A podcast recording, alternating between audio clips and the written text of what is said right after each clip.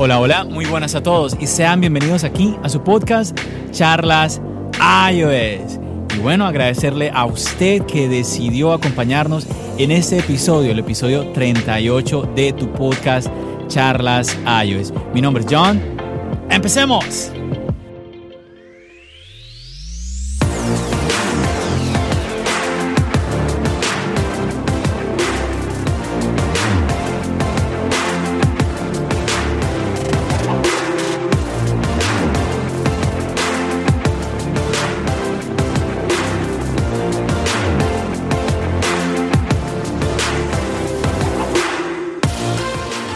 Bueno muchachos, y hoy estoy acompañado por dos amigos. El primero, pues uno que ustedes pues ya conocen muy bien. Tenemos por aquí a Juan Sebastián desde Cali, Colombia. Hola Juan. Hola John, ¿cómo va todo? Muy buen Juan, un placer poder contar con tu compañía en el día de hoy. Y bueno, tenemos a un invitado nuevo en este podcast. Es la primera vez que tenemos a alguien de este país y pues la verdad estoy muy emocionado de todo lo que vamos a charlar con nuestro invitado en el día de hoy. Y bueno, tenemos por aquí a Albert desde Cuba. ¿Cómo vamos, Albert? Todo bien, buenas noches John, buenas noches Juan y nada, encantado acá de estar en tu espacio, en tu casa, en Charlas iOS. No, tremendo, tremendo tener por aquí a alguien de este bello país, de Cuba. Eh, ya te imagino por allá en esas hermosísimas playas del Caribe. Ni me lo menciones, que de hecho antes de comenzar el programa conversamos sobre el tema y estas playas son hermosas. Así es, así es. Ya, ya con eso que me comentaste, ya, ya te estoy imaginando por allá con tu rica bebida heladita, bien fría. Sí, un, un, mojito bien frío y nada, disfrutando del sol, la arena y playa. Qué envidia, yo que las he visto desde el aire, mejor dicho. Juan, ¿tú cómo estás por allá en Cali? ¿Cómo está el clima por allá? Bien, caliente. Está calentando bastante últimamente. Eh, se han visto un poquito de lluvias, pero no, la verdad, ya empezó a llegar la temporada de seca. Entiendo, entiendo. Bueno, y vamos a empezar entonces a charlar, a charlar sobre tecnología, sobre el mundo Apple. Y bueno, entonces yo pienso que lo primero que tenemos que hacer es darle eh, voz a nuestro invitado y vamos a hacerle unas cuantas preguntas. Albert, primero pues que nos cuentes un poquito de ti. Sabemos de que pues eres un amante de la tecnología. Eh, ¿En qué ciudad, desde qué ciudad de Cuba te estás comunicando, Albert? Bueno, yo exactamente vivo en la ciudad de Matanzas, en la misma capital de la provincia de Matanzas. No vivo en un pueblo aledaño a la ciudad. Y realmente, como dices tú, fanático a la tecnología, adicto al ecosistema de Apple. Así que con eso creo que nos saldrá un podcast espectacular en la noche de hoy. Bueno, Juan, entonces yo creo que la pregunta obligada para, para Albert es, identifícate como usuario de Apple. ¿Qué dispositivos tienes? Bueno, en estos momentos tengo, por supuesto, mi iPhone, que es mi compañero inseparable. Tengo los AirPods, tengo iPad, del 2018, este iPad económico que salió para versión de estudiantes con el Apple Pencil de primera generación. Y más que nada mi Apple Watch, que tampoco me puede faltar. Oh, eso está muy bien, eso está muy bien. Ese es el iPad que Juan está también tentado en, adquirir, ¿no, Juan? Sí, me está haciendo ojitos. No, y con el Apple Pencil, una eh, compañía buenísima. Sí, sí, sí. No, la verdad, tiene un ecosistema muy interesante, casi completo. No, y lo mejor que tiene es el precio. Sí. Eso es lo mejor. Sí, sí, sí. bueno, comparado con los otros dispositivos, claro, claro. Cierto.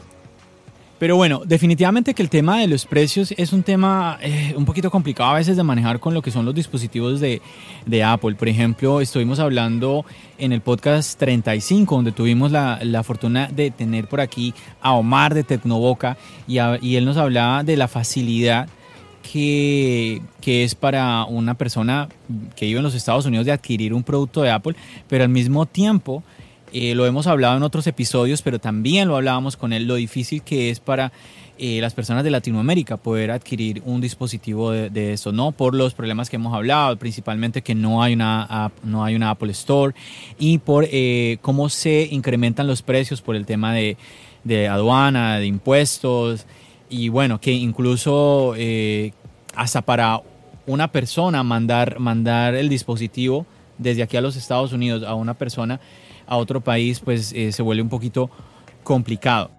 Cuéntanos un poquito, Albert, cómo es el caso, en el caso tuyo, eh, en Cuba, cómo, qué, tan, qué tan fácil es adquirir un producto en este país y cuál es el procedimiento. Cuéntanos, un poquito, danos una, como dibújanos un poquito el panorama en cuanto a eso, porque de verdad que, por ejemplo, yo en mi caso no tengo ni idea y yo creo que más de, los, más de uno que nos está escuchando en este momento le parecerá muy interesante que, pues, que tú compartas como esa experiencia.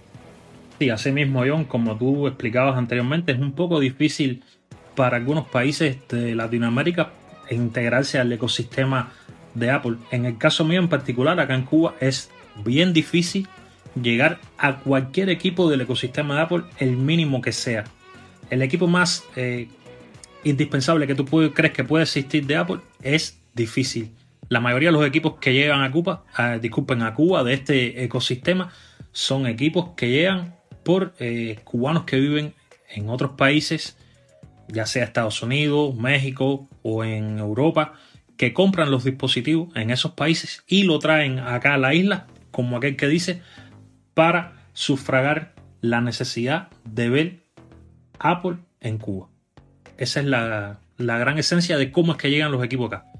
Y como mismo te digo, cubanos, personas de, de otros países que vienen acá a Cuba y tienen un dispositivo y llegan aquí y lo quieren vender, o cubanos, que ya sería en última instancia, que tienen familiares que viven en otros países y entonces encargan las compras de estos dispositivos para que se lo compren en, Estados Unidos o en donde vivan sus familiares y posteriormente se lo hagan llegar acá a la isla. Pero realmente el ecosistema de Apple en Cuba es complicado, como aquel que dice, vivir y gozar de las bondades que nos puede dejar. Bueno, Albert, pero a ver, como que para darnos como una idea un poquito más general, por ejemplo, hablemos de, ahorita estabas tú comentando sobre el iPad de, estudiante. Hablemos en dólares. ¿Cuánto, ¿Cuánto tú tendrías que pagar en Cuba para adquirir un iPad de estudiante, por ejemplo?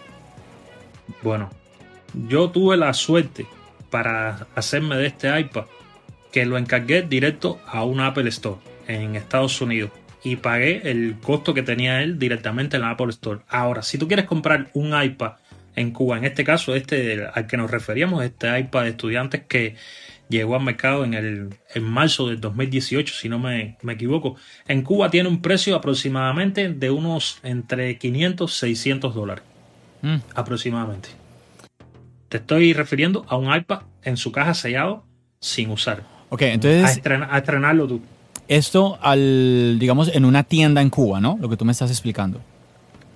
Sí, a ver, la, cuando yo te digo el calificativo de tiendas son personas que son cuentapropistas, que tienen tiendas particulares, por supuesto, le pagan al Estado una licencia que les autoriza a hacer este tipo de trabajo en talleres de reparaciones de dispositivos móviles y entonces ahí mismo es que ellos te, ofrecen este tipo de dispositivos del ecosistema de Apple, ya sea iPad, ya sea AirPods, iPhone, Apple Watch, MacBook. Ok. Eh, Juan, por ejemplo, en el caso tuyo, Juan, en Colombia, ¿cuánto estaríamos pagando en dólares por un iPad de estudiante en este momento? En dólares, más o menos el nuevo, porque estaba buscando precisamente el, del año pasado, que era el que estaba comentando Albert, y no lo, todavía no lo tengo, pero es más o menos, más o menos hasta unos cuatro, entre 350 y 400 dólares. ¿Entre 350 dólares? Sí. Porque, porque recordemos que en Estados Unidos el precio es de 329 dólares más impuestos. Sino entre 350 y 400 dólares. Mm, pero se me, hace muy se me hace muy cercano al, al, precio de los Estados Unidos, porque siempre hemos hablado de que hay un sobrecosto, Juan. Estoy acá haciendo la conversión. Perdón, 422 dólares, más o menos. Entre, 400, entre 400 y 450 dólares más o menos. Bueno, entonces sigue siendo un poquito, eh, pues no, no es tan elevado, sigue siendo más, más elevado el costo en Cuba. Ahora, el tema, el tema es que para lo que, bueno, lo que ya hemos hablado, en Colombia eh, ese, ese costo pues, eh, pues es un costo, mm, pues digamos que se puede alcanzar, pero no es, no es un costo así como que, ah, tan barato, ¿no? Ese es, el, ese es el detalle. Como si, como hablábamos la otra vez con, con Omar, que digamos, él hablaba de los AirPods, los AirPods Pro, eh, decía, él, comentaba eso, que realmente no era un precio muy, muy alto para alguien de los Estados Unidos para pues, unos audífonos mm, de esos. Bueno, que yo, yo molestaba un poquito con Omar, porque yo discrepaba un poquito, porque eh, realmente uno, por lo menos, yo, le decía ese comentario Omar, de que por lo menos lo que era aquí en Nueva York, tú haces ese comentario y mucha gente dice, pero yo cómo voy a gastar 250 dólares en unos audífonos. Sí, porque ya, obviamente que sí, tú puedes encontrar inclusive audífonos de mil dólares, pero ya estamos hablando de audífonos que ya son profesionales para, para el sonido. Y bueno, entonces aquí vemos esa diferenciación en cuanto a eh, pues Albert desde Cuba. Albert, me imagino que es lo mismo en Cuba. Mm, llegar a ese precio de 500, 600 dólares, pues es un costo alto, ¿no?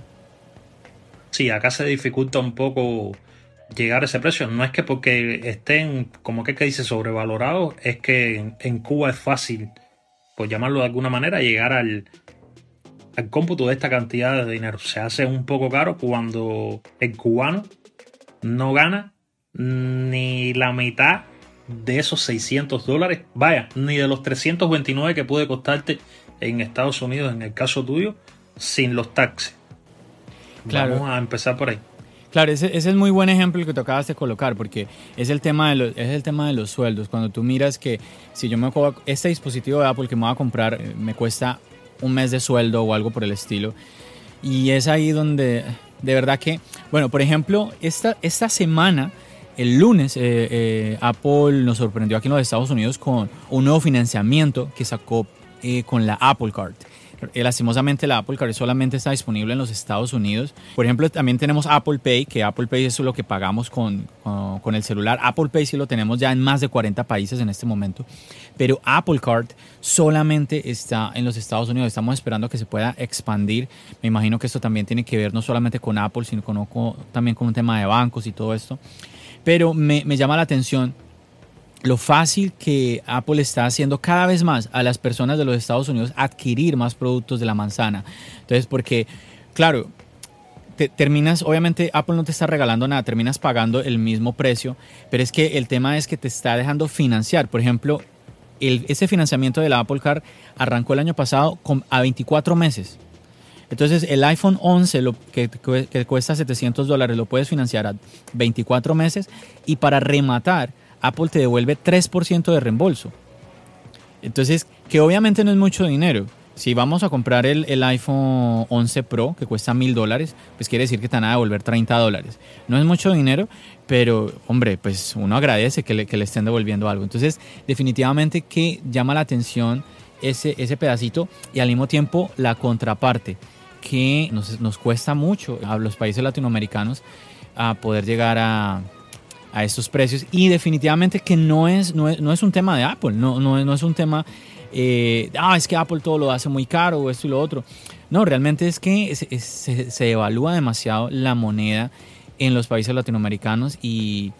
Bueno, por ejemplo, en el caso de Colombia, Juan, por ejemplo, lo que nos cuenta, hoy en día no es lo que era, la moneda colombiana no es lo que era hace cinco años. Y la gente dirá, no, pero es que es normal, eh, con el tiempo la moneda se evalúa. No, no, no, eso no, eso no es así. Juan nos puede confirmar eso de que el, peso, el, precio del dólar en pesos, pues ha, fluctuado hartísimo. Entonces ha llegado, ha, llegado ahorita a, costar pues un precio enorme, pero no era lo que, lo que sucedía antes, a pesar de que se elevaba, volvía y bajaba, se elevaba, volvía y bajaba, ahora se ha disparado enormemente. Cuéntanos un poquito de eso, Juan. Bueno, ya ahora ha, bajado un poco a lo que estaba hace unos cuantos meses, que superó los 4 mil pesos. O sea, por primera vez en la historia de superar ese valor, ahora ya está más o menos en 3.700. Digamos que ha venido como estabilizando ese precio que había tenido el año anterior. Pero yo creo que algo importante de lo que decía aquí Albert es cómo, o sea, para las personas que ganan un salario mínimo, ¿cuántos salarios mínimos le representa, por ejemplo, en este caso específico, este iPad de estudiante que es el que nos comentaba Albert. Por lo menos, por lo menos acá en Colombia, ese, ese, ese iPad viene siendo casi dos salarios mínimos. Sí, no, es, es, es impresionante. Mira, hay algo también acá en Cuba, Juan y John, que es válido como aquel que dice a todos los queridos oyentes que tiene el espacio de charlas iOS que conozcan un poquito también de, Cuba. Aquí se destila mucho no tanto comprar el dispositivo sellado en la caja para tú ser el primer dueño, como comprar los dispositivos de segunda mano. ¿Qué es lo que hace el cubano normalmente? El cubano lo que hace es que va escalando de dispositivo en dispositivo. Es decir, el que tiene un iPhone 6S sube al 7. Ese no va a subir nunca al 8. Es muy difícil encontrártelo. Que suba al 8 o que suba directo al X. Sino que va escalando poco a poco. Entonces, como, ¿cómo explicarte? Da como, como un vuelto de dinero a este posible vendedor que es mucho menos. ¿Entiendes? Entonces no te no te queda como que tienes que invertir tanto para poder tener un dispositivo un poco más moderno o más actual al que tú tienes. Y así van escalando, escalando hasta que llegan, por supuesto, a no sé, a un 10S Max, por ponerte un ejemplo. Sucede igual en el caso del iPad. Sucede igual en el caso del Apple Watch, de los AirPods, que son los dispositivos de Apple que más se comercializan acá en Cuba, que es el que te es más fácil de encontrar. Y eso yo creo que, digamos, es la clave de el por qué en los países latinoamericanos todavía encontramos esos equipos que, digamos que en Estados Unidos o en, ya, ya, ya hecho no están en las Apple Store. Y es, por ejemplo, acá todavía se encuentran iPhone 6S nuevos, iPhone 7. Mm. Así mismo. yo creo que si se hiciera, yo creo, John, que si se hiciera un balance en Cuba, en el caso de los iPhone, creo que el dispositivo más usado en estos momentos actualmente en Cuba sería el iPhone 7 Plus. Mm. Es increíble la cantidad de iPhone 7 Plus que hay en Cuba. Y te los encuentras con un uso ya un poco avanzado, pero te los encuentras eh, muy nuevo todavía, con, a ver, dispositivos que con 90%, 92% de, de la batería todavía. Bueno, Albert, eh, tratando de como entender un poquito lo que está, lo que nos estás comentando de Cuba, porque pues siempre hemos escuchado eh, pues la problemática de Cuba, ¿no? Entonces, tú nos estás contando, por ejemplo, una tienda como un vendedor autorizado de, de Apple, no lo encontramos en Cuba, ¿cierto?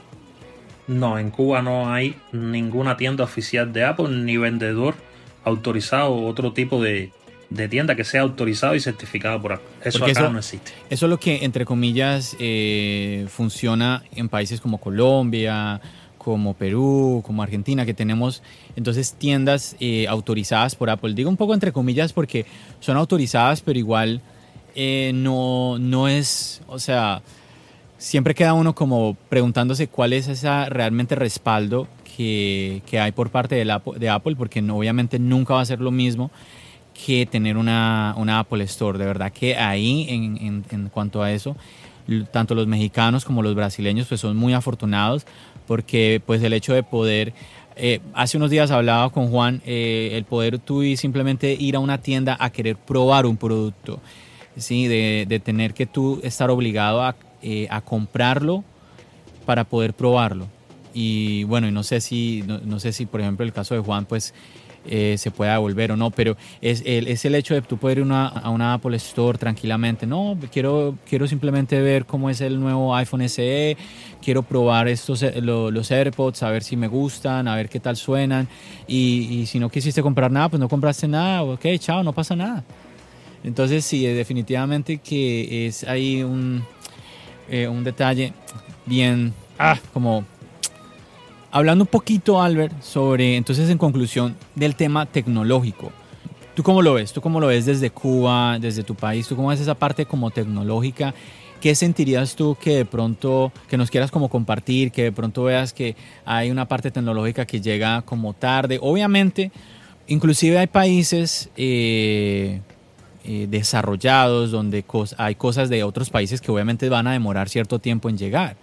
Eh, ahorita, como, comentaba, eh, Apple Card, pues en ese momento solamente está acá, en Estados Unidos. Pero digamos que tú comentaras como que un poquito sobre esa experiencia tuya con el respecto a la tecnología desde Cuba, como que cómo la ves, cómo es el tema de, de poder adquirir no solamente los productos de Apple, sino productos de tecnología en general. Pues John, aquí como te decía anteriormente es bastante complicado. Si empezamos a comentar respecto a tecnología, el cubano ha estado y está todavía muy atrasado en, este ámbito. ¿Por qué? Porque si escuchas bien las noticias te das cuenta que aproximadamente hace solo un año y tanto es que empezó a llegar la internet a los dispositivos móviles en Cuba. Esto era algo que estaba vetado acá en Cuba, que no era posible tenerlo. Y sabes tú que mediante la internet es por donde empieza a entrar todo lo que tenga que ver con el mundo tecnológico para cualquier usuario de cualquier país.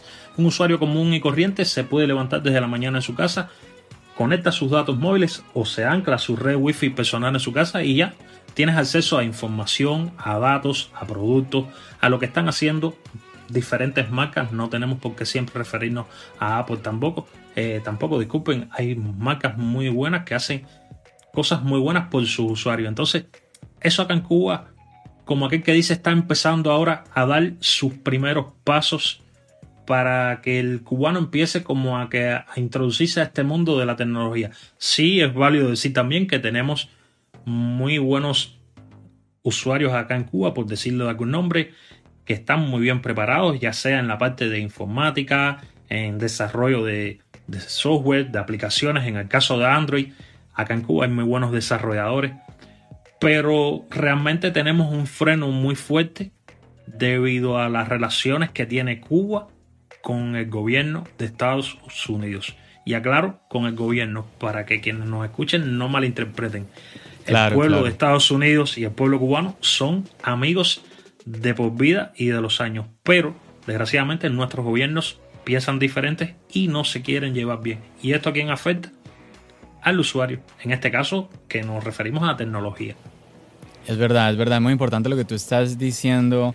Eh, una cosa son los gobiernos, otra cosa son los ciudadanos de, de, cada país, es una cosa totalmente diferente.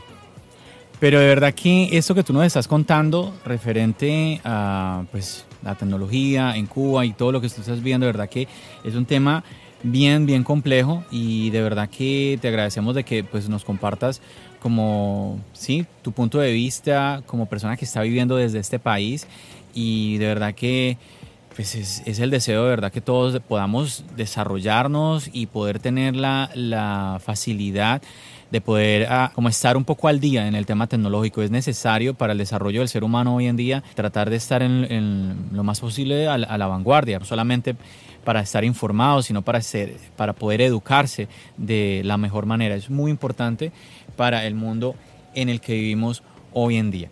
Pero bueno, vamos a, vamos a cambiar un poquito. Bueno, no mentira, antes, antes de pasar, eh, ¿quieres comentar algo más al respecto, Albert? Pues John, ¿qué te diré? Ya para, como, como aquel que dice, finalizar el tema si quieres y pasamos a otro, a otro punto, a otro espacio. Realmente la tecnología en Cuba, para resumirla, quizás John sea la tecnología o la internet más cara del mundo.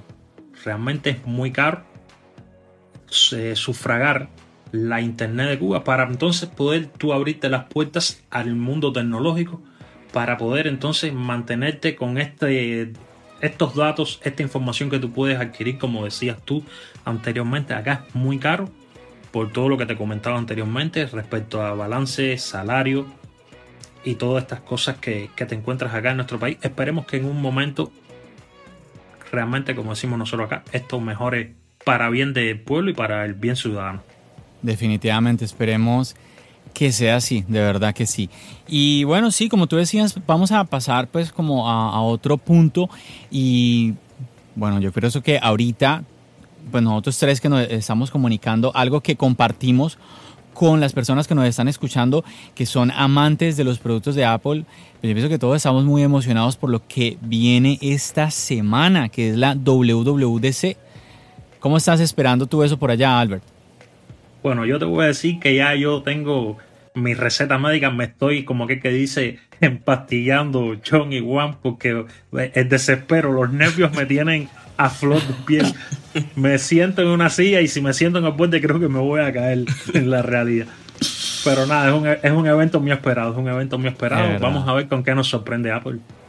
¿Qué tal tú, Juan? ¿Cómo, cómo estás viviendo eh, la espera a la, a la WWDC?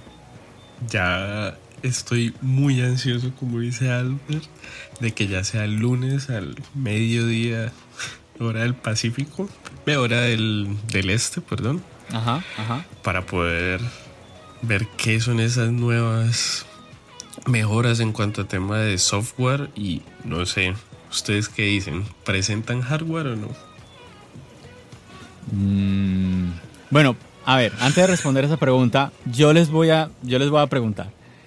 Quiero que me digan qué están esperando de Apple.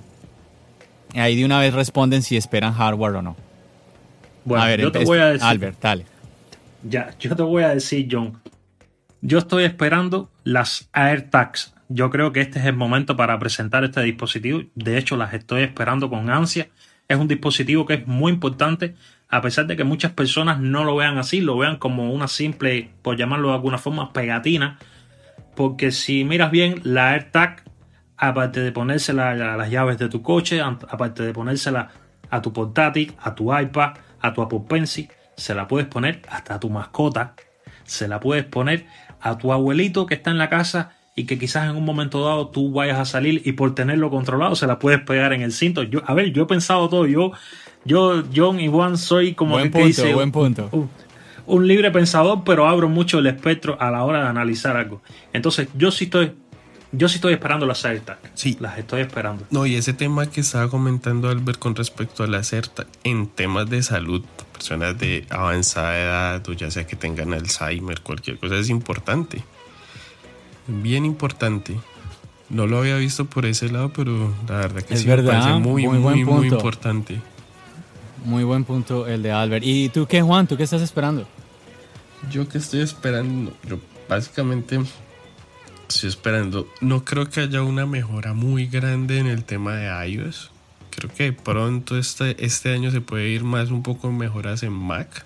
Y los AirTags también estoy esperando que lleguen y creo que pronto pueden hacer el anuncio de, la, de los procesadores ARM. Sí, sí, mucha gente está comentando esto. Bueno, hay algo que salió el día de hoy y yo les voy a comentar a ustedes, no sé si, bueno, pues, yo sé que Juan ha escuchado de John Prosser, me imagino que tú también, Albert. Sí. Bueno, no sé si han, han revisado el Twitter de John Prosser el día de hoy. Sí, sí, Mira, sí. ya te voy, te, no, no, no, no lo revisen, no lo revisen, no, no, no lo van a revisar. Te voy a decir algo. no, no, no lo voy a mirar, pero te voy a decir algo desde ahora, John. A muchas personas le ha molestado. A mí realmente no me molesta porque no me va a interferir en nada, pero no me gusta. Mm, Vamos a estar claros. te dejo que tú hagas tu la introducción, bueno, pero, no. no. sí, sí, y bueno, pero ¿por qué? ¿Por qué dices que no te gusta? porque realmente es el mismo significado. Sí. No, a ver, no le veo no le veo lógica a lo que quieren hacer. A ver. Oh, estás hablando, estás hablando de lo que yo iba a hablar que no he mencionado todavía. Eso mismo. Oh, ok, ok, ok, ya te entendí. Pensé que estabas hablando que era que no te gustaba el, eh, lo que estaba haciendo John Prosser. Bueno, entonces vamos a comentar lo que ya, ya hizo, pues ahí, eh, como su opinión de esto que les iba a comentar. Y bueno, y para ustedes que nos están escuchando. Y, Juan, ¿ya, ¿ya tú lo viste, no? Sí, sí, sí, ya lo vi. Ya lo vio. Solo una palabra, ¿no? Bueno, usted que nos está escuchando, tranquilo, si usted está, si usted está caminando, si está corriendo, pare un momento y escuche muy bien lo que escribió John Prosser el día de hoy. Tranquilo, lo voy a decir con calma. iPhone OS. Nada más. No hay nada más escrito en ese Twitter. ¿Cómo, cómo, cómo ven esto? iPhone OS. Y sí, la verdad, como ahorita lo estaba diciendo Albert, como que no tiene sentido, no tiene necesidad. Suena un poquito extraño, suena inclusive como que no, eso es mentira. Pero hay un, ah, yo vi un tweet también donde alguien, alguien escribía la lista, escribía iPad OS, Mac OS, TV OS, ah, Watch OS, iPhone OS. O sea, todos estarían yendo. Si iPhone, eh, iOS pasa a ser iPhone OS, todos llevarían el mismo lineamiento. Entonces prácticamente nos estaríamos despidiendo de iOS. Eh, quedaría solamente iOS para el iPod Touch. ¿Qué opinión te trae esto, Juan? pues como dice Albert, yo la verdad es, es, exactamente lo mismo. Es lo mismo y solamente, ¿sabes qué es? Lo que teníamos, podemos decir que era como un, una forma reducida de decirle el iPhone OS. Y ahora para mí es como devolvernos un poco en el nombre, pero es exactamente lo mismo. A no ser que traigan mejoras significativas y a partir de aquí se empiece a dar un gran cambio en, los dos sistemas operativos, entre el del iPad y el del iPhone. Exactamente, Juan. Yo creo que ahí tú dices en, eh, la clave porque, a ver, recordemos que a todos los que nos están escuchando, recordemos que el año pasado eh, Apple decidió cambiar el nombre de iOS, del iOS del iPad. Sí, recordemos que iOS viene corriendo en el iPod Touch, en el iPhone, en el iPad, pero a partir del año pasado ya no se llama iOS para el iPad, se llama iPad OS. ¿Y por qué hicieron eso? Porque, eh, bueno, mucha gente hablaba de que el iPad ya merecía como un software independiente. Es un software independiente, pero basado en iOS. Entonces, eh, por más de que tú entras al iPad, ves demasiadas, demasiadas similitudes con iOS. Pero al mismo tiempo no puedo dejar de ver de que sí, sí se enriqueció. El software se enriqueció más pensado hacia el tema del iPad. Esperaría yo que si Apple va a hacer un movimiento de estos, uh, es porque nos va a dar unas características superiores enfocadas en el iPhone y por eso le llamaría ah, de esta manera. Porque lo que yo siempre digo, el tema de nombres, yo sé que a veces la gente se rompe cabezas, hacen programas, videos enteros hablando simplemente de que Apple debería cambiar el nombre del dispositivo, que ya no deberían tener números, que si vamos a llegar al iPod 53 o, yo no sé. Pero a mí eso me parece irrelevante. El tema es, eh, como se llame el iPhone eh, o el dispositivo que estamos utilizando, es lo que nos dé, que, que, cómo vamos a nosotros aprovechar ese dispositivo. Sí, es lo que pienso yo. Pero bueno, muchachos, ya aquí les voy a dar un datico más y aquí ya con eso les voy a dejar la cabeza loca. A ver, hay un... Eh, en, ese tweet hay varias respuestas, obviamente, y comentarios, gente como hablándole, no, que me estás arruinando la keynote y todo este, y todo este tema, ¿no? Que le escriben a, a John Prosser. Y hay un tipo que le escribe diciéndole, recibí un email, un random, un random email, sí, un email ahí cualquiera, donde me, informaban de que Apple, y parecía que Apple iba a tomar la decisión de renombrar iOS por iPhone OS y renombrar el iPhone por Apple Phone. no sé ustedes qué piensan de estos muchachos. Apple Phone. ¿Tú quieres que te diga algo, John? Mira, realmente, primero vamos a empezar de que todo esto es rumor, filtración, como quieras llamarlo, pero no es algo que va a suceder.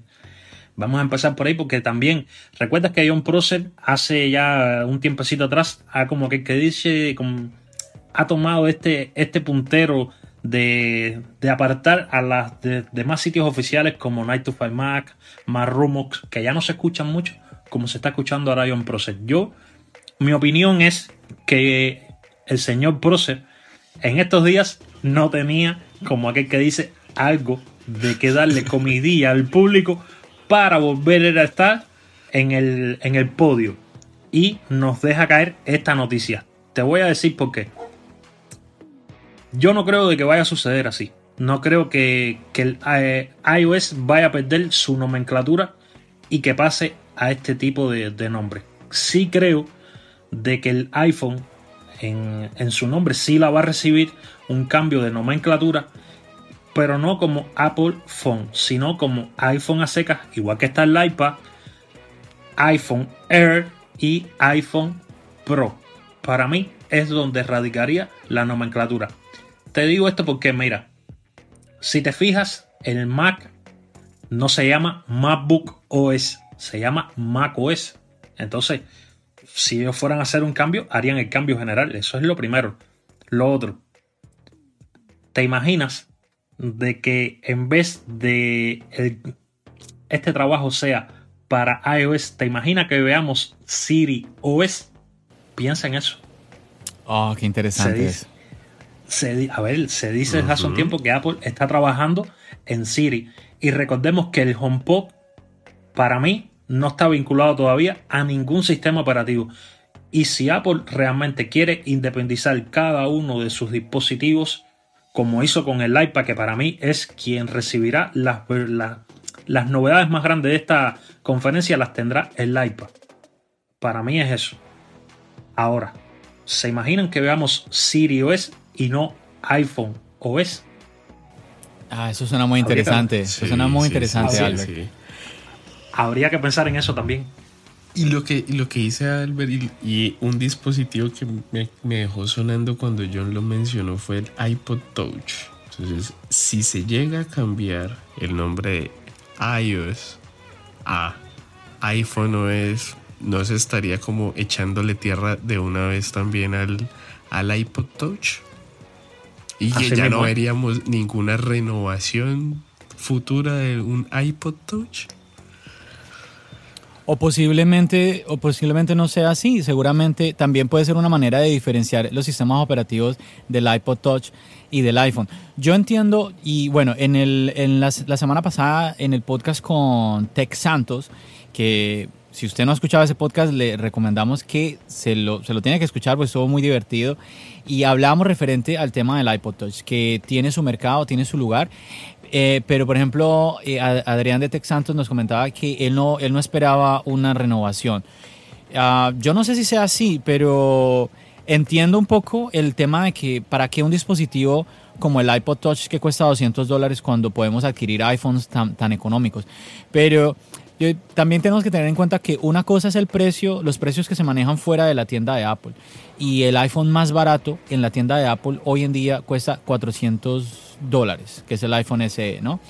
Eh, entonces de ahí, si una persona no quiere gastarse 400 dólares en, un dispositivo, eh, pues iría por este precio de 200 dólares.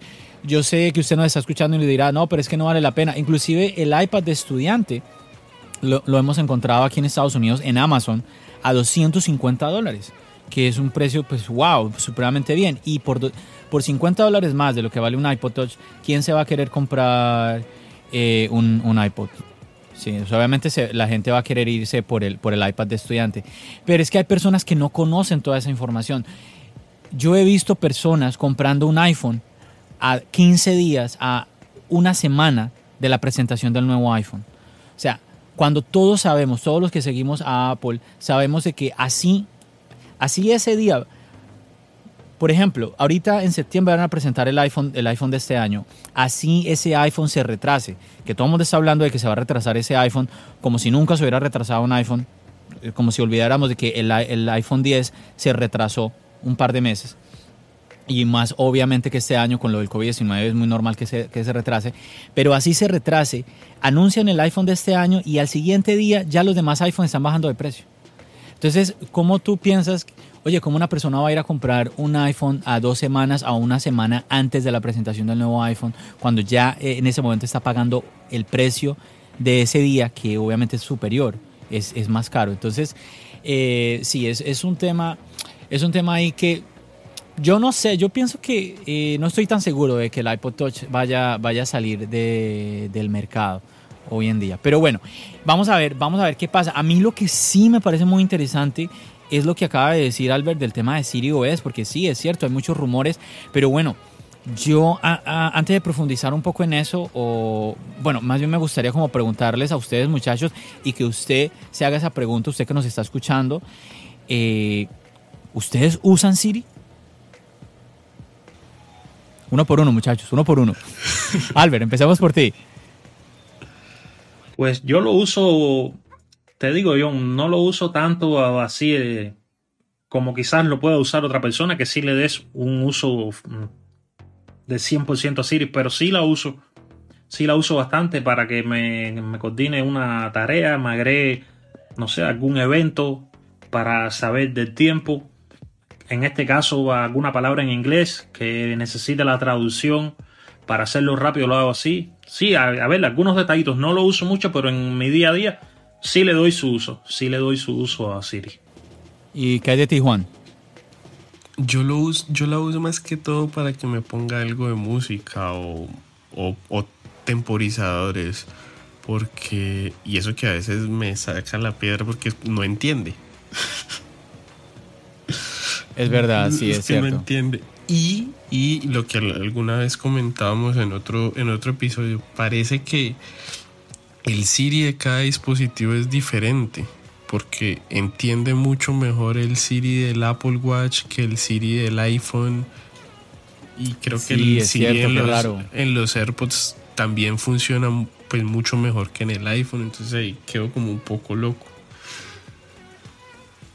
Sí, no, y el, idioma, el idioma también.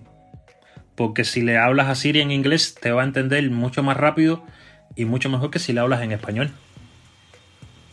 Buen dato, no lo tenía. Sí, en inglés es mucho más rápido. También hay una cosa que también, eh, no sé, debemos, como aquel que dice, comentarle a, todos los oyentes. Y es que uno de los planteamientos que se ha conocido en, en días anteriores es que Apple está trabajando en una Siri rediseñada, pero para usarla offline. Y es una Siri que se integrará más con el dispositivo. Porque realmente, yo te digo un ejemplo, yo quisiera enviarte un mensaje de texto a Ion y yo no necesito, en este caso que no fuera un iMessage, yo no necesito tener conexión a internet para enviar un mensaje de texto común y corriente. Entonces, por ahí podría venir la cosa. Eh, esta integración o realizar una llamada. Hay cosas que Siri realmente no necesita tener conexión a internet. Para sí, es verdad, es verdad. Hay tareas. Recordemos que antes de Siri teníamos lo que era el control por voz y, hacía, y le hacíamos eh, comandos muy básicos como llamar a fulanito o sí, eh, ponme un temporizador, comandos como muy, muy básicos. Por ejemplo, con el iPod Touch se, se hacía de esa manera años atrás.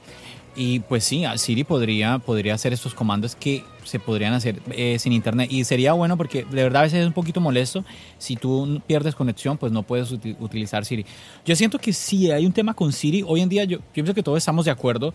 Eh, pues de verdad que me parece, me parece increíble que haya personas que digan que a Siri es superior a otros asistentes de voz cuando pues obviamente sabemos de que los demás asistentes han dejado a Siri por detrás. Lo que a mí me llama la atención y yo quisiera comentar, porque hablar de eso es hablar de lo que ya sabemos, lo que yo sí quisiera más bien era, es reflexionar sobre qué tanto nosotros como usuarios del iPhone, como usuarios de los dispositivos de, de Apple, que tanto hablamos del ecosistema, nosotros, una reflexión para usted que nos está escuchando es qué tanto estamos utilizando a Siri, porque le estamos cayendo a palos a Siri, que es tonta, que no nos entiende, pero al final no la estamos usando.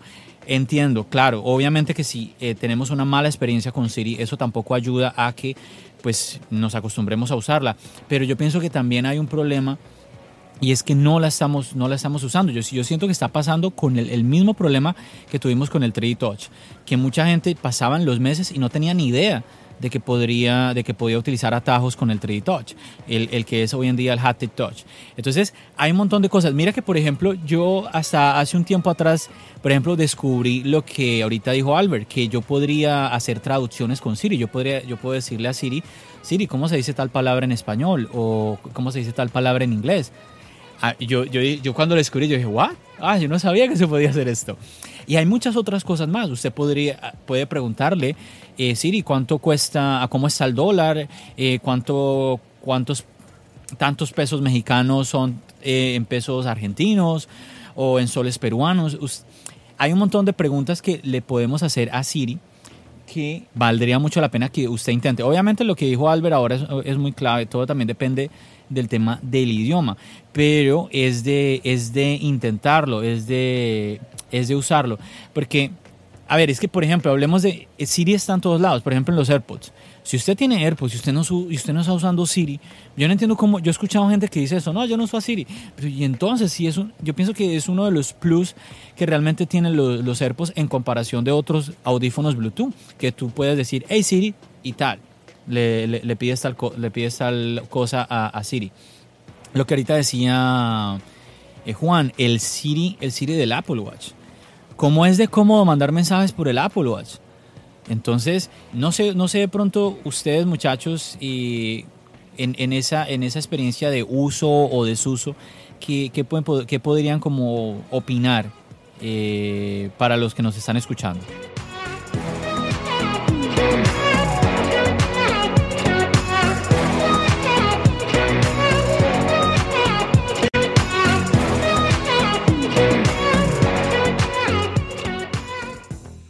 Sí, mira, John, tú tocaste ahora un punto que creo que es muy importante. Y quisiera empezar mi intervención dándote estos datos, que muchas veces te encuentras a usuarios que dicen que Siri es bruta, que Siri no sabe, que es muy lenta.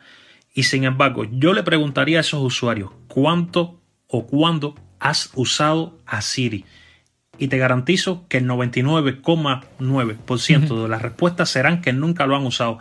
Y lo que las personas no se dan cuenta, que en iOS 13 fue donde escuchamos que Siri recibió algunas mejoras internas, pero nadie se ha detenido a ver estas mejoras internas.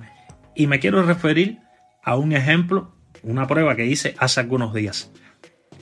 Yo comencé a establecer una alarma todas las tardes a las 4 de la tarde o las 16 horas para los que usan el formato horario de 24 horas y al cabo de una semana, John, me llega una notificación de Siri y hago así, me extraño y digo, es una notificación de Siri.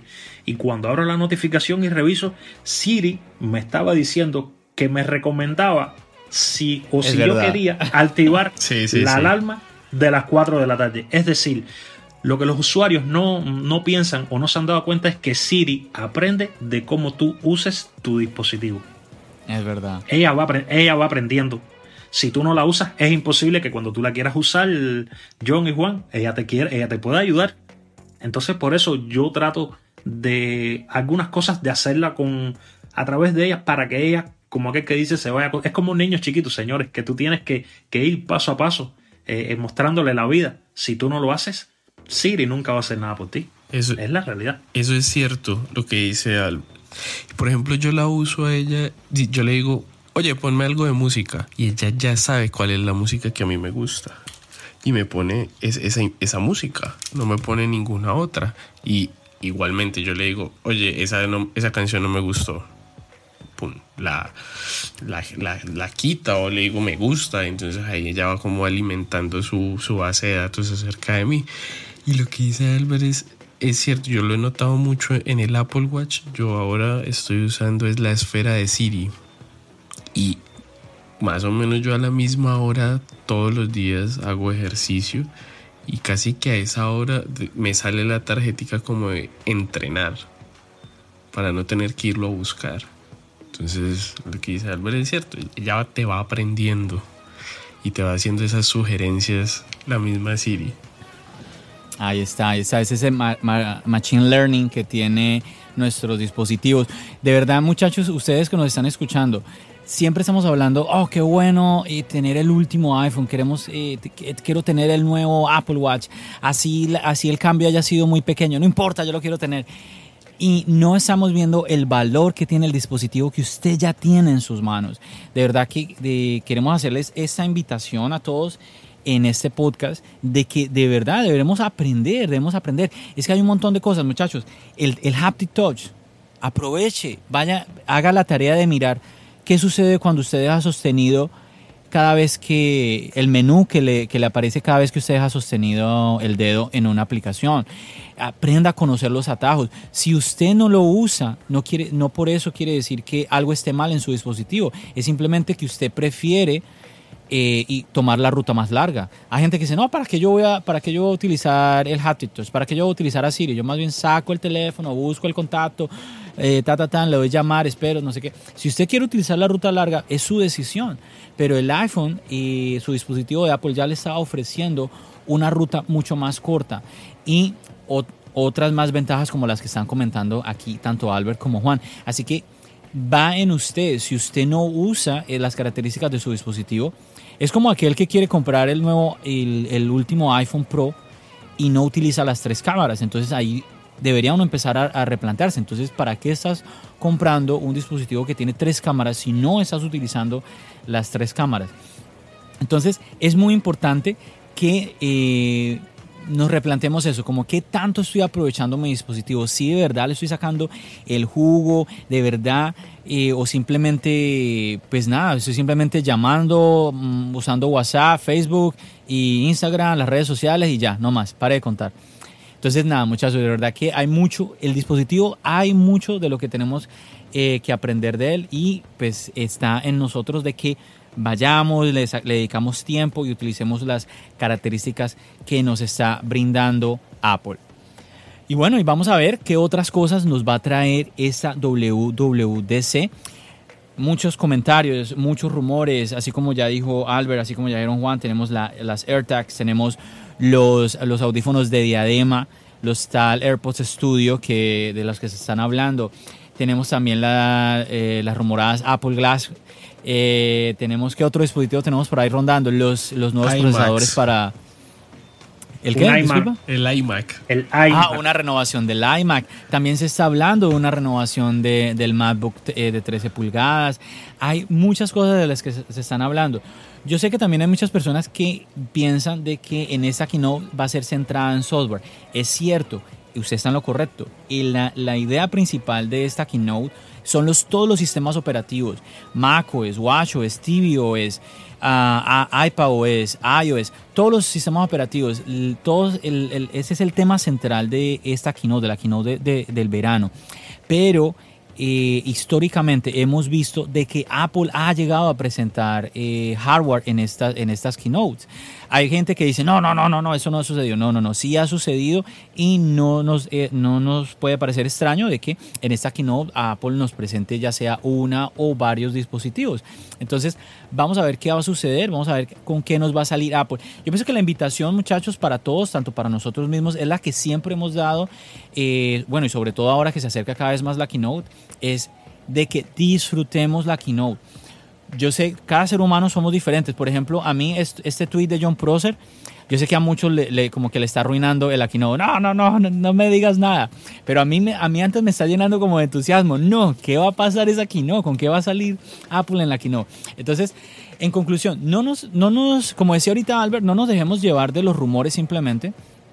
Así como dijo Albert, son rumores pero no son cosas que ah, han sucedido. Recordemos que históricamente siempre hemos tenido rumores. Algunos se cumplen y muchos de ellos no se cumplen. Entonces simplemente vamos tranquilos a disfrutar de ese rato, vamos a ver la quinoa, vamos a ver esas imágenes bonitas que nos presenta Apple, de cómo eh, Tim Cook y toda la gente de Apple se esfuerzan por explicarnos las ventajas y todo esto.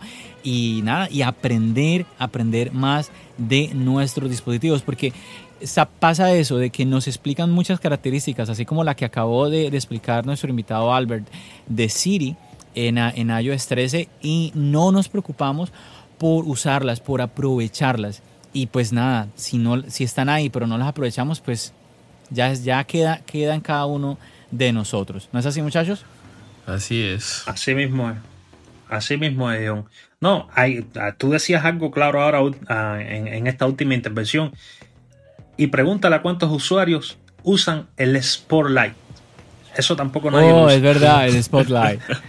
Yo no puedo ir en el Spotlight. Yo no puedo ir. Yo, yo, me pierdo. Yo me pierdo porque yo no me acuerdo dónde veo las aplicaciones a veces. Pero mira, mira, yo, yo igual, yo te digo, mira, muchos criticaron cuando se quitó el 3D Touch que no le gustaba el Touch porque perdía la sensibilidad aquella, eso que tú sentías cuando tú lo hacías. Y realmente mm, a mí me molestó porque yo, el 3 Touch, siempre fanático a él. pero el Spotlight que no me lo quiten, porque con el Spotlight yo puedo eh, hacer una convención de dinero, eh, traducción de una palabra, si no tengo si no, si no tengo conexión, si no tengo conexión a internet lo puedo hacer. Puedes chequear el vuelo de tu hermano que viene viajando, ejemplo, México, New York, y tú teniendo el número del vuelo, tú por el Spotlight sabes por dónde está el avión. Oh, sabes oh, si oh, salió en tiempo, si no. Eso, eso sí nunca lo he intentado. sí, teniendo el número del vuelo. Tú sabes que los vuelos tienen sus números. Por ejemplo, el vuelo 700 no sé cuánto de, de American Airlines, por ponerte un ejemplo. Bueno, en el Spotlight, si tú introduces ese número, te dice de dónde a dónde es la travesía, la hora de salida del vuelo, la hora estimada de llegada yo lo Que, yo lo que hago generalmente es en una aplicación, hago el tracking del vuelo, pero, pero lo que tú me acabas de decir es que claro, es que con el Spotlight sin necesidad de ir a una aplicación ahí directamente está muy interesante que nos da toda esa información, es tremendo, wow. Te da toda esa información. Eh, por ejemplo, tú dices, bueno, yo peso 90 kilos, ¿cuántos serán 90 kilos en libras? Tú pones 90 y la simbología de kilogramo y te dice la conversión abajo, son tantas libras.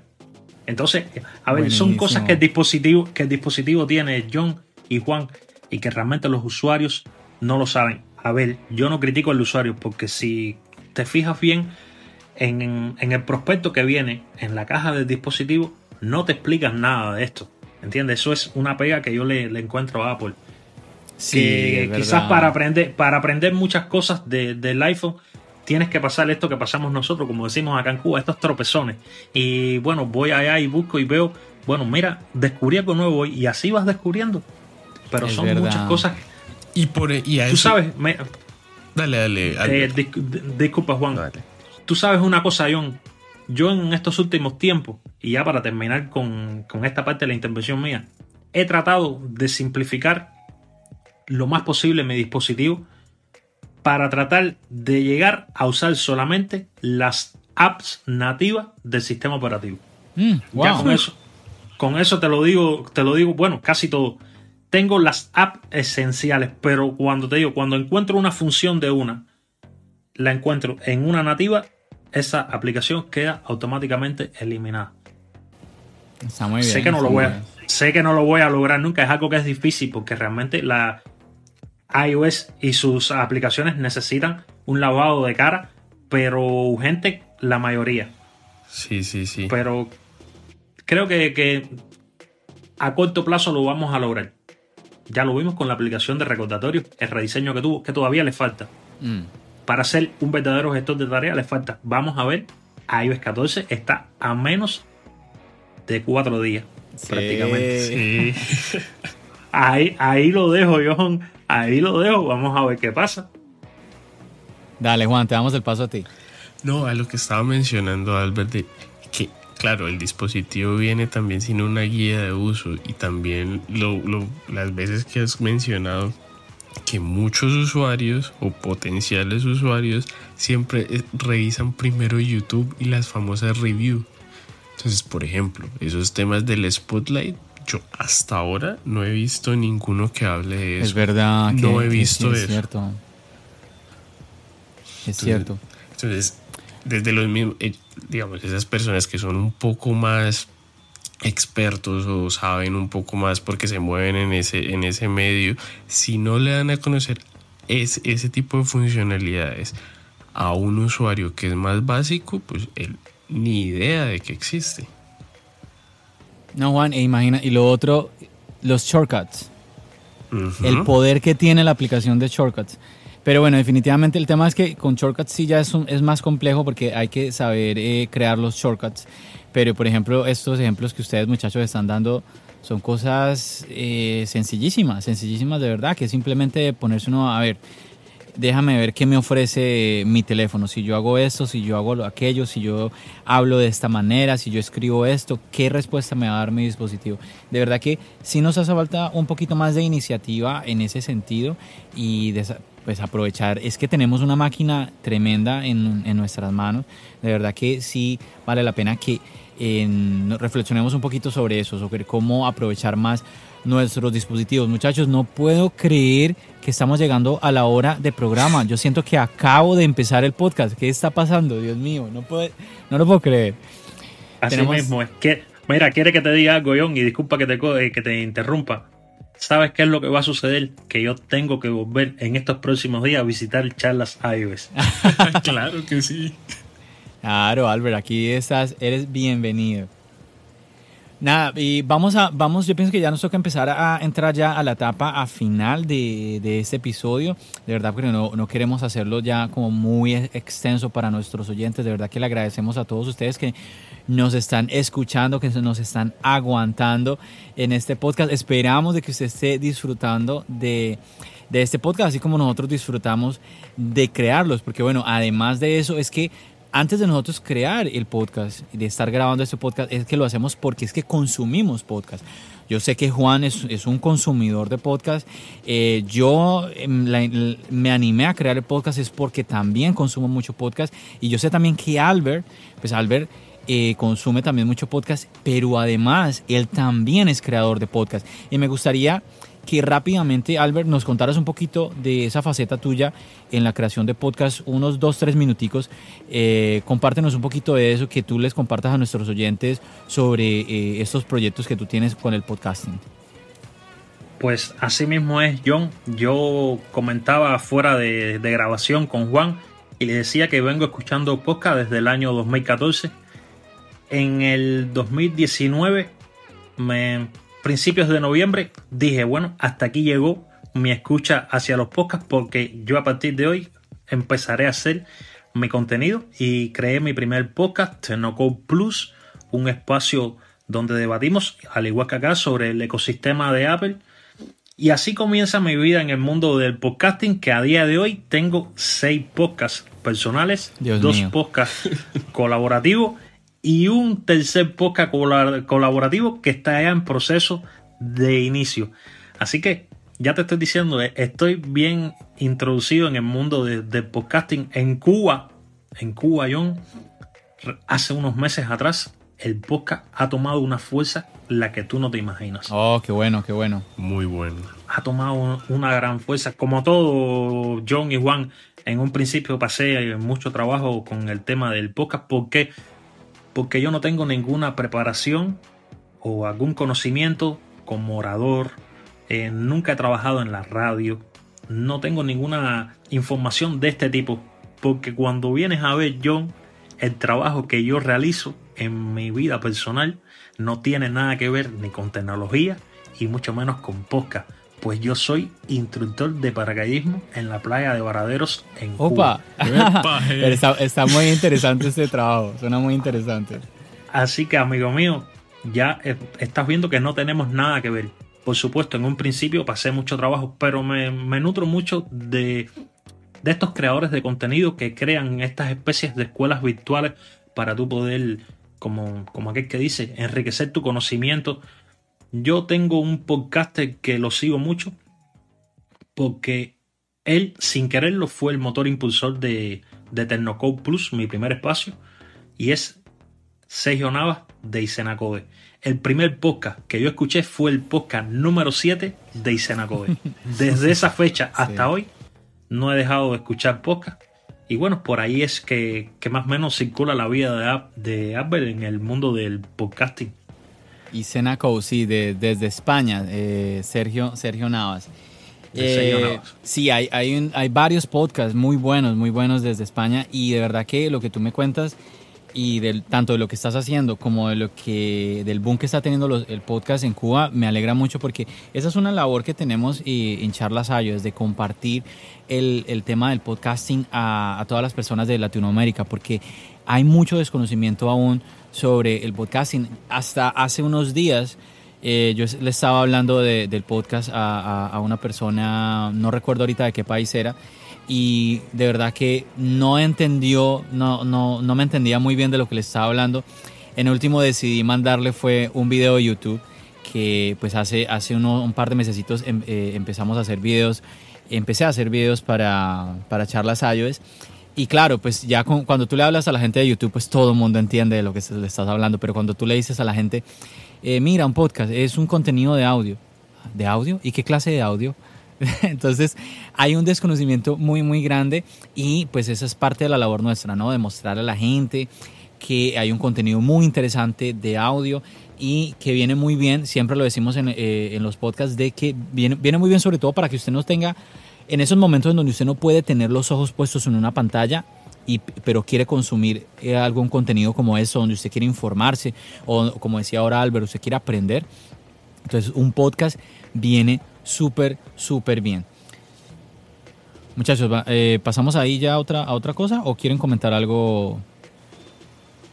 Por mí está bien. ¿Pasamos a lo, a lo que sigue, Albert? Ya, perfecto. Ok. Bueno, entonces nada, tenemos que seguir avanzando lastimosamente. Bueno, Albert, y una de las cosas que quisiera preguntarte, que pues siempre trato como de, tocar con, los invitados que tenemos y contigo tengo que hacerlo sí o sí porque eh, eres el primer invitado que tenemos de Cuba. Me gustaría que nos compartieras a, a todos nosotros pues eh, uno de los eventos, una de los eventos o tragedias más grandes que estamos viviendo en este 2020 y pues es el tema del COVID-19. Sabemos que usted que nos está escuchando, usted tal vez dirá, bueno, oh, otra vez vamos a hablar del COVID-19. Sabemos de que en todo momento prendemos la televisión y en las noticias nos están hablando del COVID-19.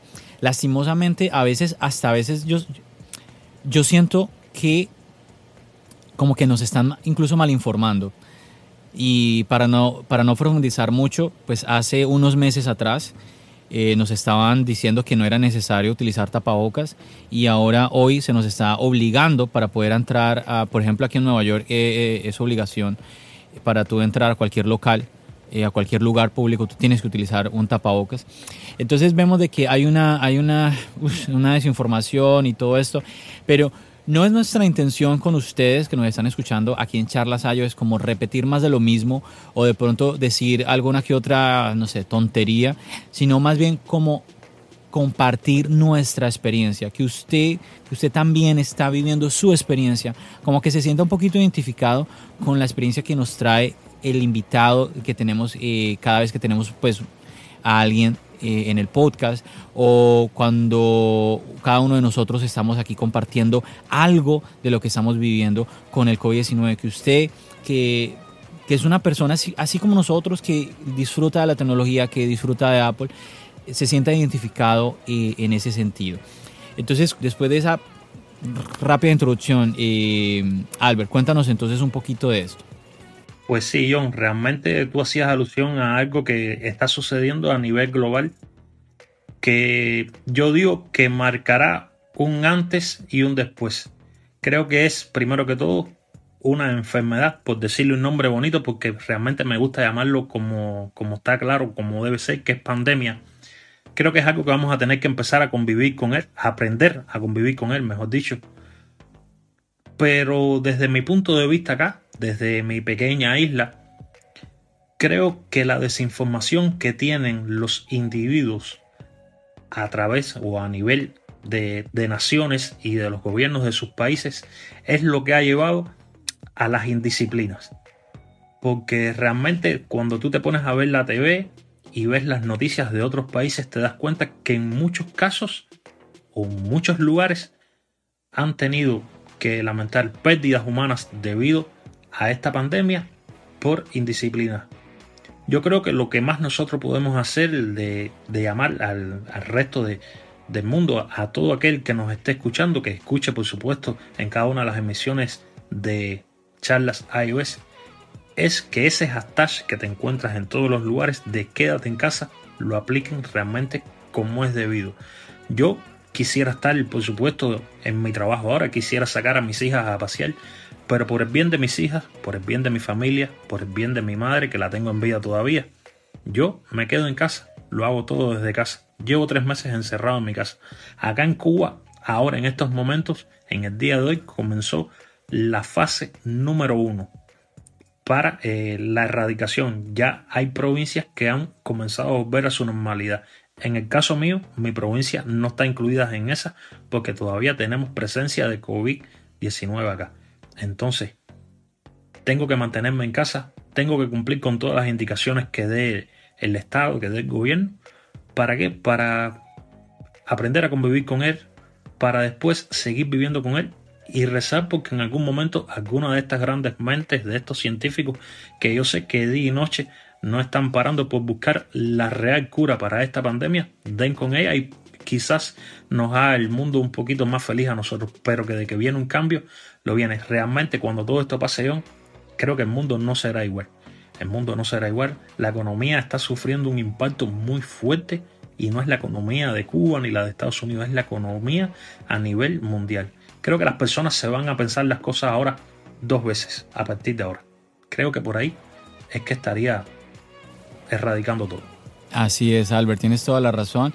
Y bueno, pero me gustaría preguntarte, en tu caso personal, ¿cómo, cómo ves que se están llevando las cosas, bueno, las, las personas, tus vecinos en tu ciudad, el gobierno en general, cómo está llevando este tema, este tema del virus?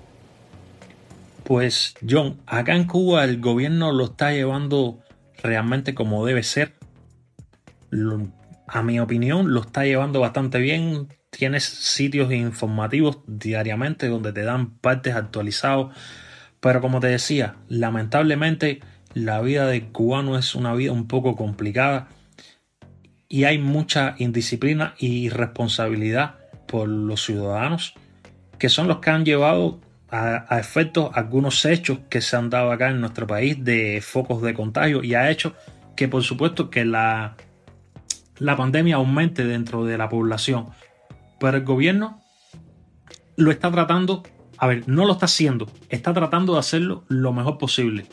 Hasta el momento, por supuesto, existen sus pros y sus contras, pero estamos eh, transitando, no lamentablemente, desde a ver, ¿cómo te digo? Cuba quizás no ha tenido el índice de fallecidos que ha tenido otros países como Brasil, como Ecuador, como el mismo Estados Unidos, que sabemos que han perdido muchas vidas humanas, muchos hermanos han quedado eh, batidos por esta enfermedad. En Cuba no ha sido así.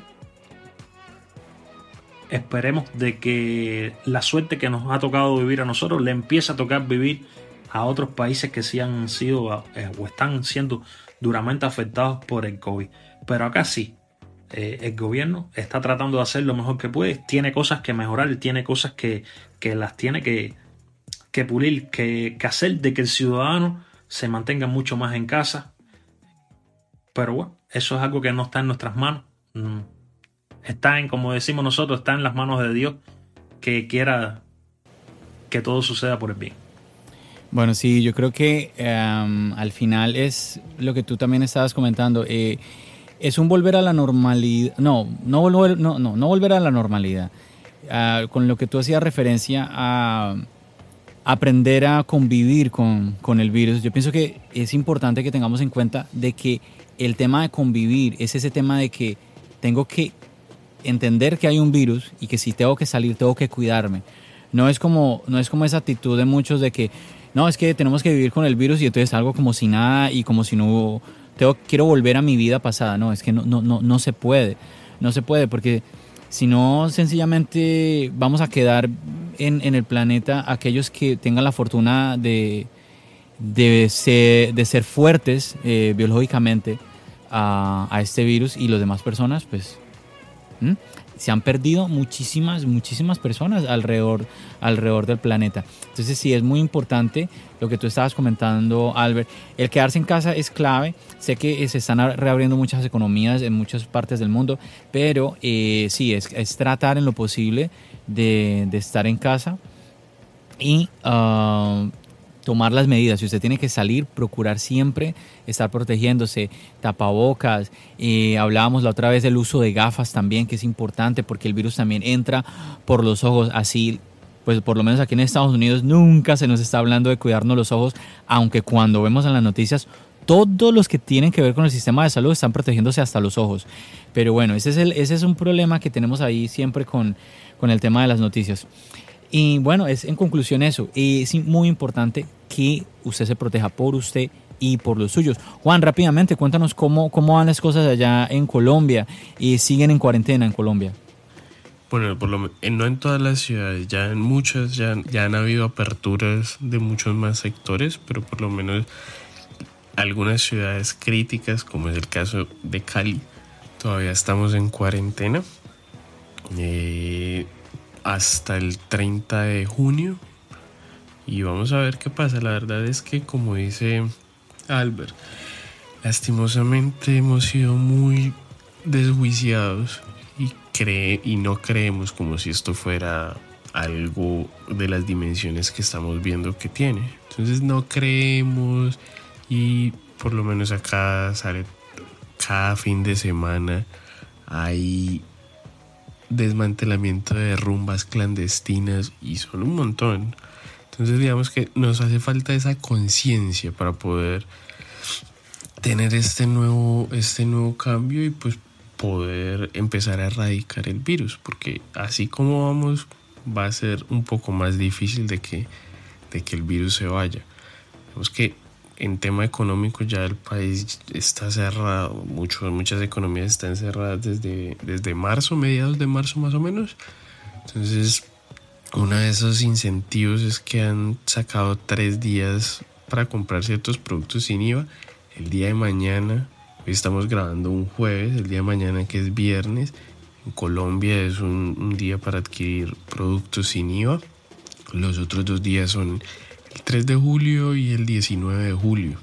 Entonces digamos que se está también viendo la forma de cómo empezar a recuperar un poco la economía del país.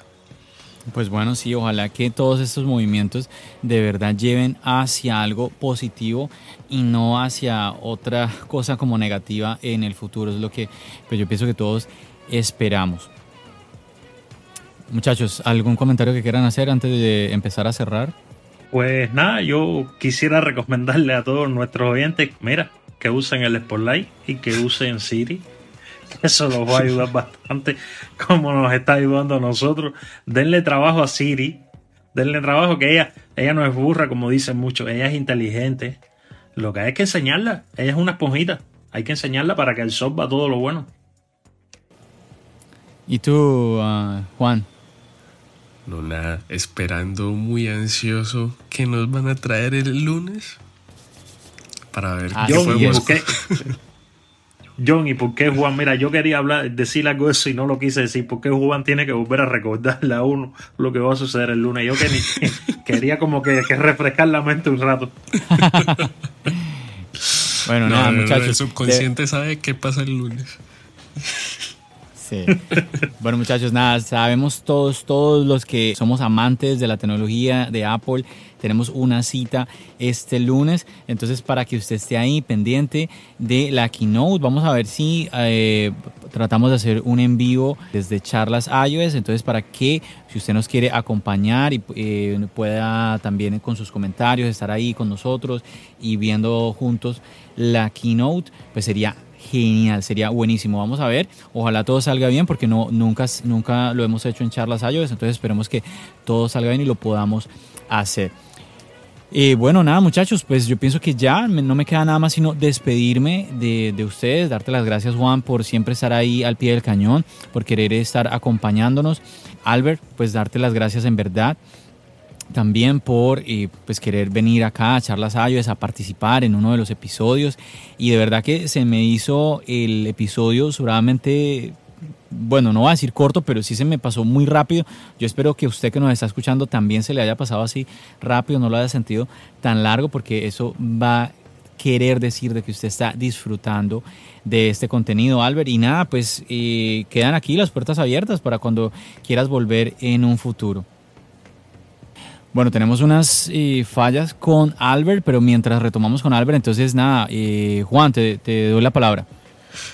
Como siempre, encantado de estar acompañándolos aquí a todos en charlas ahí con este súper invitado que tenemos. La verdad a mí también se me pasó súper rápido el tiempo y eso que venimos luchando con problemas tecnológicos antes de empezar a grabar. Pues más que nada, John, agradecerte por la invitación y por supuesto espero que en próximas emisiones me invite acá. Realmente me la pasé muy bien, la pasé genial. Aprendí por supuesto mucho de ustedes y nada, éxitos a charlas iOS en lo que le depara en los próximos episodios. Bueno Juan, entonces nos despedimos de todos nuestros oyentes. Muchas gracias nuevamente por, por venir muchas gracias John por invitarme y muy agradecido también con Albert, conociendo un poco de esa linda tierra de Cuba y, y mire usted, todos los días aprendemos algo nuevo. Así es.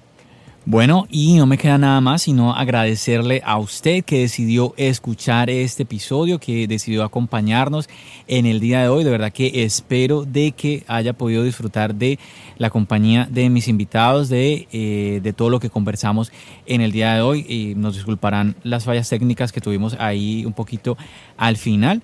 Y bueno, nada, no me queda nada más sino despedirme de todos ustedes. Recuerden, mi nombre es John. Bendiciones.